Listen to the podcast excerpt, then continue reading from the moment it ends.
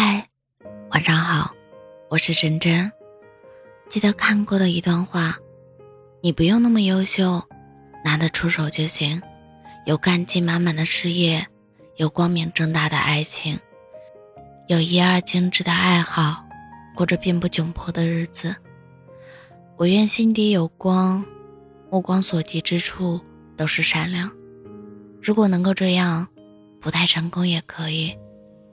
其实我们不一定要成为特别厉害的大人了，因为生活的本身就是意义，就是去感知幸福，感知情谊，感知爱意，在每个普通的日子里晒晒阳光，不纠结也不拧巴，不害怕也不计较，爱惜自己好了。